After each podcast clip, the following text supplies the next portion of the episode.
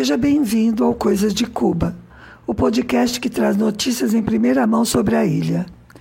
Eu sou Márcia Chueri e o produtor e editor do Coisas de Cuba é o Fernando Carvalho. Você vai ouvir este podcast no domingo ou a partir do domingo, mas eu estou preparando e gravando no sábado, 7 de maio. E, infelizmente, ontem de manhã, houve uma enorme explosão em Abanabierra, no Hotel Saratoga. Já há confirmação de 25 falecidos até este momento, e esse número pode aumentar. É uma situação muito triste e que me dá chance a fazer algumas reflexões. A primeira é: todo mundo pensou, logo de cara, que podia ser um ataque terrorista. A primeira notícia que saiu aqui já foi avisando de forma clara e enfática que não se tratava de uma bomba. Não sei se você percebe qual é a questão que eu estou levantando. É que isso foi a primeira coisa que veio à cabeça de todo mundo. Ou seja, lá no fundo, todo mundo sabe que Cuba sempre está sob risco de ataques, que podem ser até mesmo com bombas. E aí alguém poderia dizer: ah, mas é assim também com a Inglaterra. Qualquer barulho lá já pensam em bomba. É verdade. Mas olha a história da Inglaterra e olha a história da ilha. Inglaterra, França, Estados Unidos e tantos outros cansam de dar motivo para isso. E eu não estou justificando terrorismo, tá? Eu sou contra esse tipo de ação. Mas acho que tem uma lógica. Quando um país agride e saqueia outros países, como esses que eu mencionei fizeram e fazem, pode acabar vítima desse tipo de ataque. Tem lógica. O que eu estou dizendo é que Cuba, justamente, não é imperialista. Ela nunca invadiu nenhum país, nunca foi roubar as riquezas de ninguém. Pelo contrário, ela foi invadida e atacada Primeiro pelos espanhóis. Aliás, como a América Latina toda, exceto o Brasil, né, que nós fomos invadidos e atacados pelos portugueses. E explorados, colonizados, tudo que a gente sabe. Depois, na história mais recente, Cuba foi invadida por mercenários financiados pelos Estados Unidos.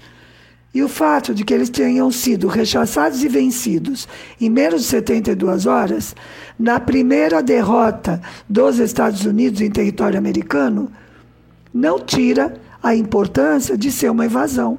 Eles Cuba foi invadida pela lá por Playa Girón, né? Pela Baía dos Porcos. Além disso, Cuba tem uma base estrangeira instalada ilegalmente em seu território que os donos da base simplesmente se recusam a desativar. Por muito que o governo cubano diga que não aceita, que não quer, os norte-americanos não saem de Guantánamo. Então, Cuba é sempre a agredida e não a agressora. Daqui não sai nenhum soldado para atacar ninguém. Sai médico, enfermeiro, professor, engenheiro, para trabalhar, para ajudar em outros países. Mas daí ocorre uma explosão em Havana e a gente logo pensa em terrorismo. É isso. Mesmo que de forma inconsciente, a gente sabe quem são os terroristas, né? São os mesmos que colocam bases militares nos países dos outros, desrespeitando totalmente o direito dos povos a seu território. Daí veio o argumento de que foi assinado um acordo para essa potência estrangeira colocar a base ali. Ah, tá. Mas olha quem assinou. Quase sempre, pela parte invadida, quem assina é um governo sustentado por essa mesma potência. São governos impostos por golpes de Estado, como a gente cansa de ver. A outra lição que eu tiro do que aconteceu, não do acidente, mas das reações, é mais triste ainda. Não foi por bomba mas os gusanos, os contra-revolucionários, insistiram em dizer que foi e até celebraram. Por quê? Para quê? Porque essa hipótese fortalece a narrativa de que o povo está contra o governo. Olha só, é feio se alegrar com a desgraça alheia, mas se alegrar com uma desgraça sobre o teu próprio povo, nem tem nome, né? Eu fico indignada. Mas vamos ao que era originalmente o tema desta conversa. Na verdade, são dois: o 1 de maio e o evento Solidariedade 2022. Se você também está na lista de transmissão do canal pelo WhatsApp ou se acompanha a nossa página no Face e no Instagram, já deve ter visto algumas postagens sobre isso. O primeiro de maio foi muito emocionante. Eu já tinha participado, mas eu ficava mais na periferia. Eu ia mais tarde e pegava a rabeira da marcha. Isso lá nos antigamente, né? Desta vez nós fomos cedinho. Ainda estava escuro, porque era a primeira experiência da Babi e a gente queria que fosse cumprindo assim todo o protocolo. Na verdade, o meu centro de trabalho saiu mais cedo ainda, mas eu dei uma de estrangeira, como se diz aqui, e fui por minha conta. A expressão essa que eu usei, quando alguém quer fazer as coisas fora das regras, ou quando diz ou finge que não está entendendo a situação, a expressão que se usa aqui é no te hagas el extranjero, ou uma variante que eu gosto mais ainda, no te hagas el soviético. E essa, claro, do tempo do Comecon, né? Do tempo da União Soviética. Bom, nós saímos cedinho, mochila de água e lanche, protetor solar, que o verão está chegando com tudo. E éramos quatro mulheres: a Dulce, a neta dela, a Babi e eu. E antes mesmo de sair de casa, a gente já estava escutando as pessoas pela rua, né? Porque, como eu já expliquei outras vezes, os cubanos são barulhentos. Então eles falam bem alto, riem, chamam de longe. E era assim, cinco da manhã e estavam aqui fazendo barulho. E também tinha muito movimento de ônibus, mas daqui a pouco eu explico isso. Nós moramos na rua 17, quase esquina com 12. Então a gente foi caminhando, nós subimos pela rua 12, é subir mesmo, a ladeira, até a rua Zapata, bordeamos o cemitério, cemitério Colom, e já chegamos a Passeio, que é a artéria principal onde acontece a marcha. Já estava bem cheio quando nós chegamos, ainda estava escuro, o sol estava nascendo, mas já tinha muita gente. Então a gente teve de ir entrando aos poucos. E caímos atrás de um grupo que tinha uns pirulitos bem grandes. Não sei se você sabe o que é pirulito. É aquele cartaz pregado num pau, que a pessoa leva assim, segurando como se fosse uma bandeira. Eram muitos pirulitos, um ao lado do outro. Então a gente não conseguiu passar. Nós ficamos presas ali, bem ao lado da bateria de um CDR. CDR é o Comitê de Defesa da Revolução. Então, tem um por quadra. É a organização dos moradores, né? Por cada quadra dos bairros. Nem todo CDR é muito organizado, tá? O da nossa quadra, por exemplo, é invisível nunca se reúne. Faz dois anos que a gente mora aqui, eu nunca vi. Mas esse que a gente encontrou parece que é bem organizado, porque eles têm uma boa bateria, com vários instrumentos e um animador que eu vou tentar descrever para você. Pense, um negro enorme, sob qualquer perspectiva que você olhe. Bem alto, gordo, com mãos imensas e uns 950 dentes branquíssimos e lindos que me deixaram morta de inveja. E com uma voz possante, claro, para poder se fazer ouvir em meio a tudo aquilo, né? E era a pessoa mais calma ali, tipo zen. Então, se algum moleque começava a tocar fora de hora, ele punha a mão assim no horizontal e dizia: Oiê, tranquilo, tranquilo e imediatamente fazia silêncio de novo. E assim nós fomos. Aí de vez em quando ele mandava ver numa conga e todo mundo dançava. Inclusive eu, que não danço nada, mas engano um pouco. Chama marcha, mas não marcha o tempo todo, claro, né? A organização é meio parecida com a de um desfile de blocos de carnaval os grupos vão passando, né? Grupos dos ministérios ou instituições diante da tribuna de honra. E vai sendo anunciado, né, pelos alto-falantes que você escuta em toda a Praça de la Revolução, que é imensa, né? E desde antes, na verdade, porque também tem alto-falantes nas esquinas mais importantes para quem está indo para lá. O desfile deste ano começou com o pessoal da saúde e com os cientistas. Uma homenagem, porque eles são realmente os grandes heróis no enfrentamento à Covid. Eles salvaram Cuba e merecidamente foram os primeiros a se apresentar. Bom, a gente foi se movendo devagarinho. Em algum momento ficamos perto do pessoal do jornal Grama. Também cruzamos com os funcionários da Cubana de Aviação e fomos passando. Finalmente passamos em frente à tribuna e confirmamos visualmente que sim, o Raul Castro estava lá. E vou explicar a confirmação. A gusaneira, né, os, os contras, eles ficam o tempo todo dizendo que ele está morrendo, que ele já morreu. Então, ele faz umas aparições públicas, assim, em momentos importantes, para reafirmar que está vivo e que apoia a direção do partido e do governo. Isso é muito importante, porque o governo está fazendo mudanças substanciais, principalmente na economia, na organização né, econômica, e existe uma certa resistência nos mais velhos a essas mudanças. De vez em quando, a gente vê pelas redes algum saudosista. E se aparece nas redes, é porque está presente no partido e nas outras organizações. O apoio expresso do Raul neutraliza bastante isso. Porque é assim, né? Tem um único partido, mas não quer dizer que não tenha divergências.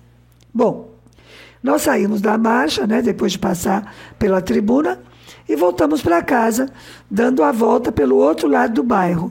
Ou seja, nós descemos pela rua D que é a quarta, depois de passeio.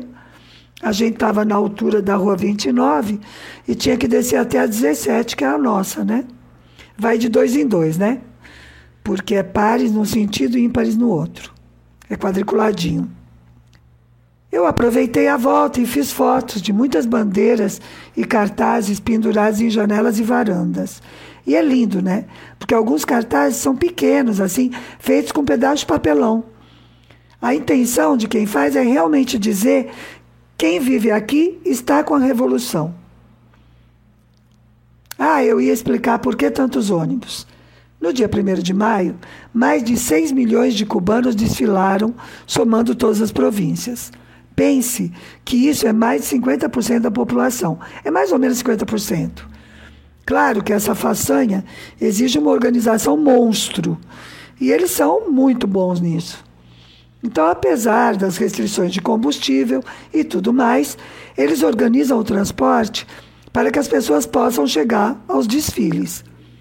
E é tudo por centro de trabalho ou estudantil, ou por CDR, né, como no caso do grupo que a gente encontrou.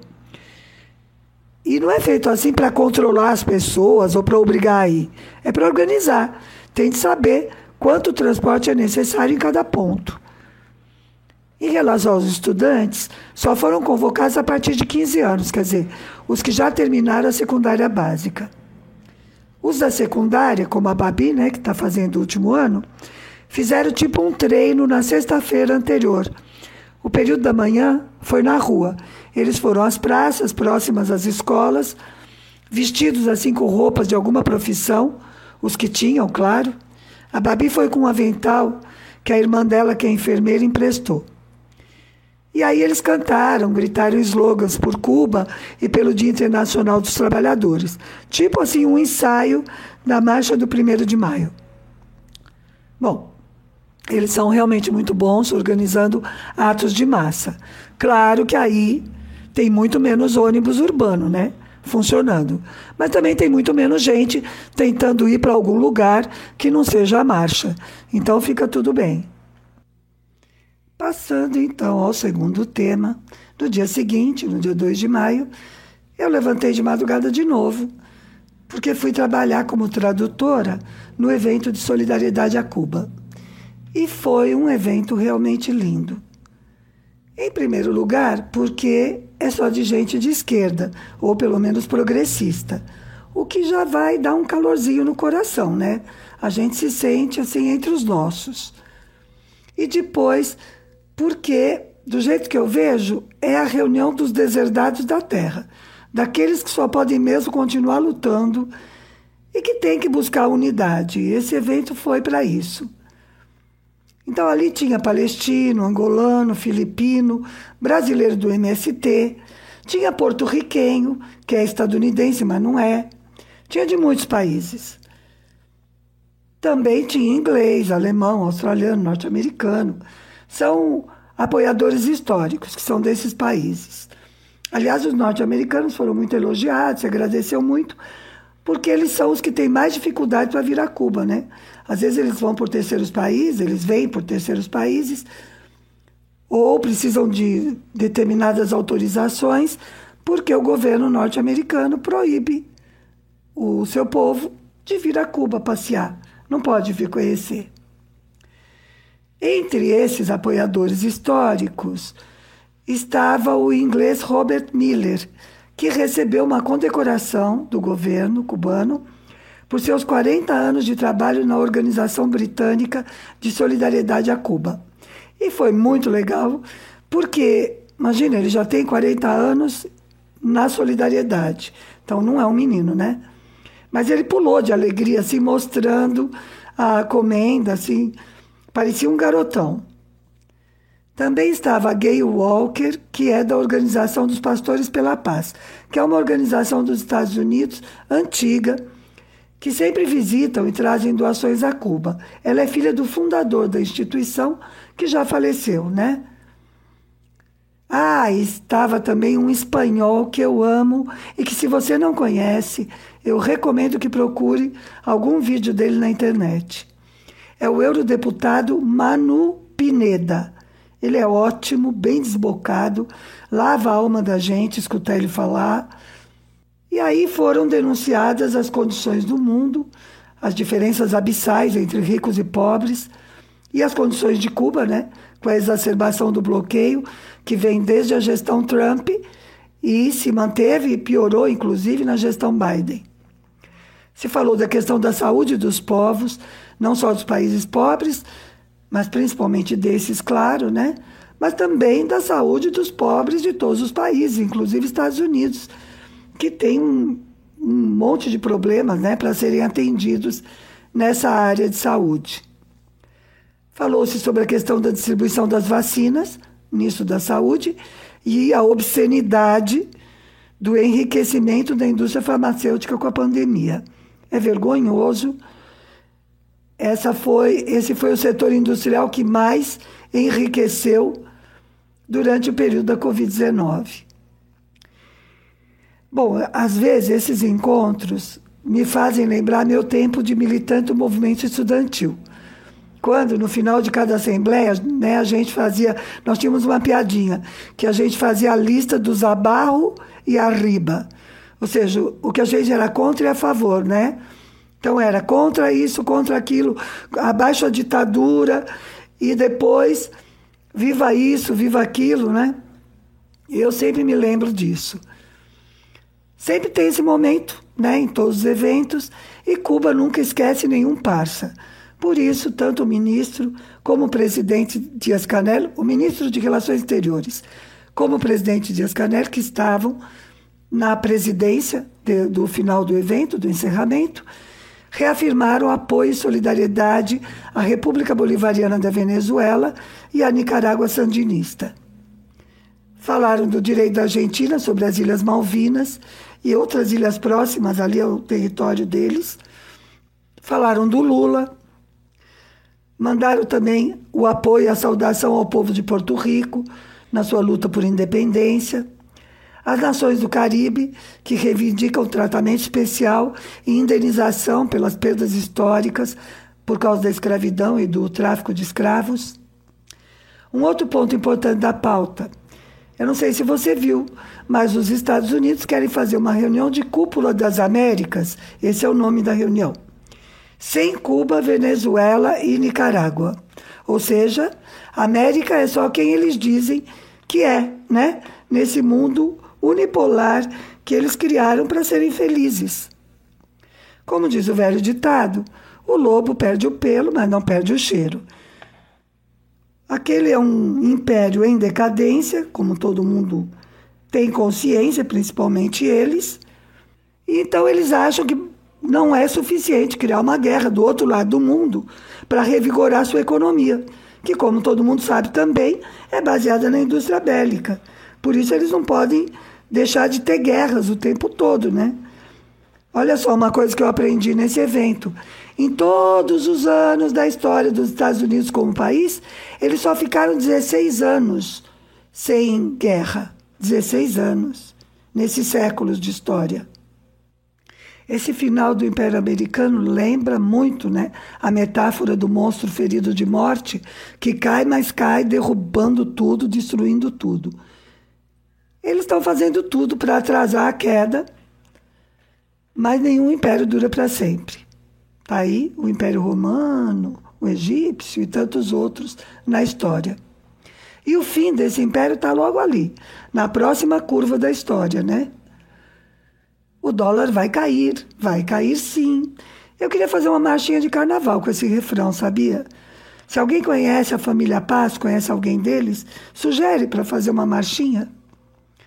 Bom, Vamos aqui, esses eventos sempre me emocionaram, desde os anos 2000, mas agora, 20 anos depois, parece que eles ressoam mais dentro de mim. Em 2002, os brasileiros estávamos começando a jornada da esperança, né? Eu votei no Lula nas duas vezes, nos dois turnos, aqui. O Fidel também estava aqui, naquele momento, alentando, mostrando o caminho para a América Latina.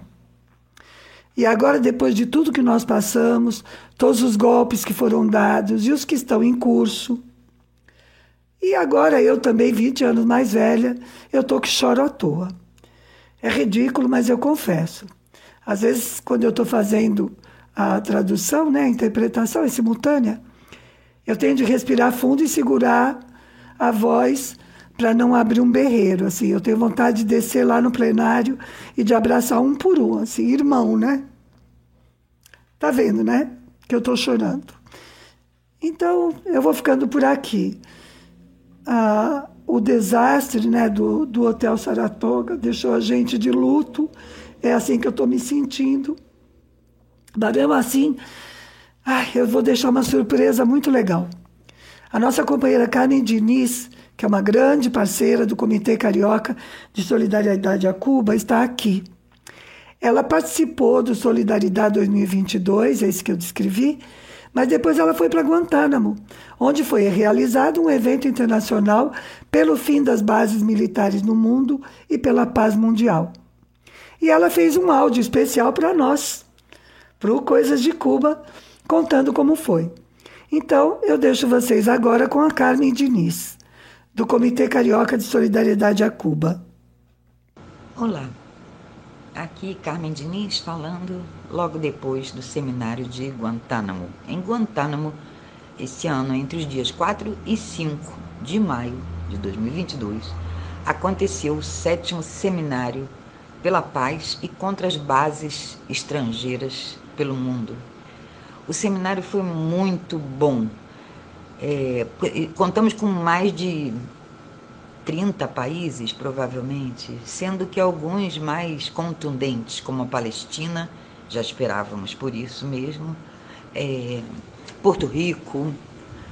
Nós do Brasil levamos uma denúncia a respeito da base de Alcântara, que é um acordo feito entre Brasil, entre esse governo brasileiro e os Estados Unidos para a instalação de uma base em Alcântara, no Maranhão. Uma base que se diz civil, mas que a gente sabe que pode se transformar numa base militar. Então é muito importante a gente estar denunciando isso frente a vários países que aqui estão, inclusive companheiros dos Estados Unidos. Um grupo grande esse ano foi um grupo maior de estadunidenses do que das outras vezes em que nós participamos desse seminário. Então, creemos que isso seja realmente muito importante. O companheiro da Venezuela, Carlos Ron, fez um discurso muito interessante, clamando também pelos estadunidenses para que se devolva essa base ilegalmente invadida pelos Estados Unidos aqui em Cuba, em Guantánamo. Foi muito importante toda essa discussão descobrimos a quantidade de bases militares e de bases da OTAN, que é o braço armado dos Estados Unidos atualmente, pelo mundo, porque muitos países levaram as suas contribuições e nos contaram coisas que a gente não imaginava. A gente sabe como é o império, a gente sabe como é que eles agem, mas não imagina que tenha tantos pontos diferentes, nove bases só na Colômbia, por exemplo. O pessoal da Colômbia estava aqui também nesse seminário. Então, assim, foi muito importante para que nós possamos fazer alguma coisa. Saiu uma declaração final, que depois a gente vai colocar aí, mandar para Coisas de Cuba, enfim, para que as pessoas saibam. O mais importante, como diz o Assange, o mais importante é a informação. A, a mentira é a pior arma, realmente. Bom, denunciamos a questão da base de Alcântara no Brasil, né, pelo lado brasileiro. Denunciamos também é, a prisão de Assange, de Julian Assange, porque essa campanha está tá indo de vento em popa, tem que ir, porque essa prisão do Assange é uma injustiça imensa e é uma ameaça e uma penalidade à liberdade de imprensa. Isso não é contra o Assange, isso é contra todos nós que queremos a informação dos estados, o que os governos fazem, para o bem e para o mal. Então, essa denúncia, essa conclamação que nós fizemos lá, por quê? A gente só soube, todos nós só soubemos o que acontecia na, na base militar de Guantánamo, não é no território, né? Um pedaço do território que eles roubaram. A gente só soube tudo o que acontecia ali em Guantánamo, as torturas que faziam com os prisioneiros, a situação que eles, eles se encontram até hoje, diminuiu a quantidade, mas continua a, a, a falta de direitos humanos, né? A ameaça aos direitos humanos. Não é só ameaça, né? É, o ataque aos direitos humanos que eles cobram de todo mundo. E a gente só soube do que acontecia ali dentro de Guantánamo pela plataforma Wikileaks, ou seja, pelo Julian Assange. E é por isso que Julian Assange está preso e está sendo ameaçado de ser extraditado para os Estados Unidos, onde ele vai pegar então uma pena de 175 anos de prisão, ou seja, prisão perpétua. A Inglaterra, que já foi império do mundo também, né, um império onde o sol nunca se punha, agora serve de capacho dos Estados Unidos. Ele está preso em Belmarsh, em Londres, na, na Inglaterra, e está sendo ameaçado de ser extraditado. O que nós podemos fazer é o que nós podemos fazer sempre. É uma campanha, uma grande campanha. Os países da Europa estão fazendo, no Brasil estamos fazendo campanhas grandes, indo para a porta dos consulados norte-americanos e inglês também, para poder divulgar, denunciar e exigir que ele não seja extraditado. Teoricamente foi isso, tem muita coisa a mais que aconteceu nesse seminário, mas aos pouquinhos a gente vai falando se for o caso ou postando como documento. E aqui seguimos. Cuba vive e trabalha. Eu espero que você tenha gostado. Eu adorei. E para completar esse presente tão especial, eu vou deixar você com uma gravação bem antiga da música Cuba Bar Cuba vai. Essa versão não foi escolhida ao acaso. Aí estão Pablo Milanês, Noel Nicola e Silvio Rodrigues, bem jovens, juntos, cantando por Cuba. Sim, Cuba vai e vai com tudo. E a gente se encontra no próximo domingo com mais coisas de Cuba.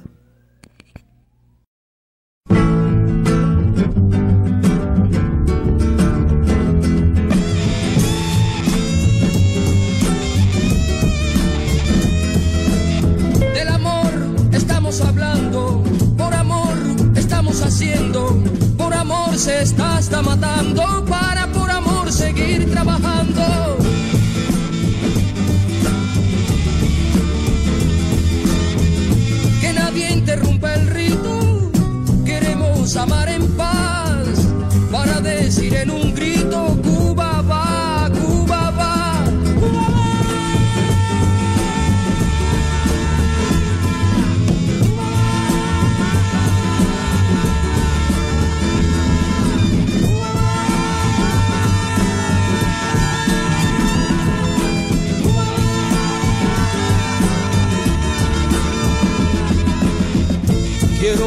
Al mundo, que llegue al último confín de norte a sur y de este a oeste. Y que cualquier hombre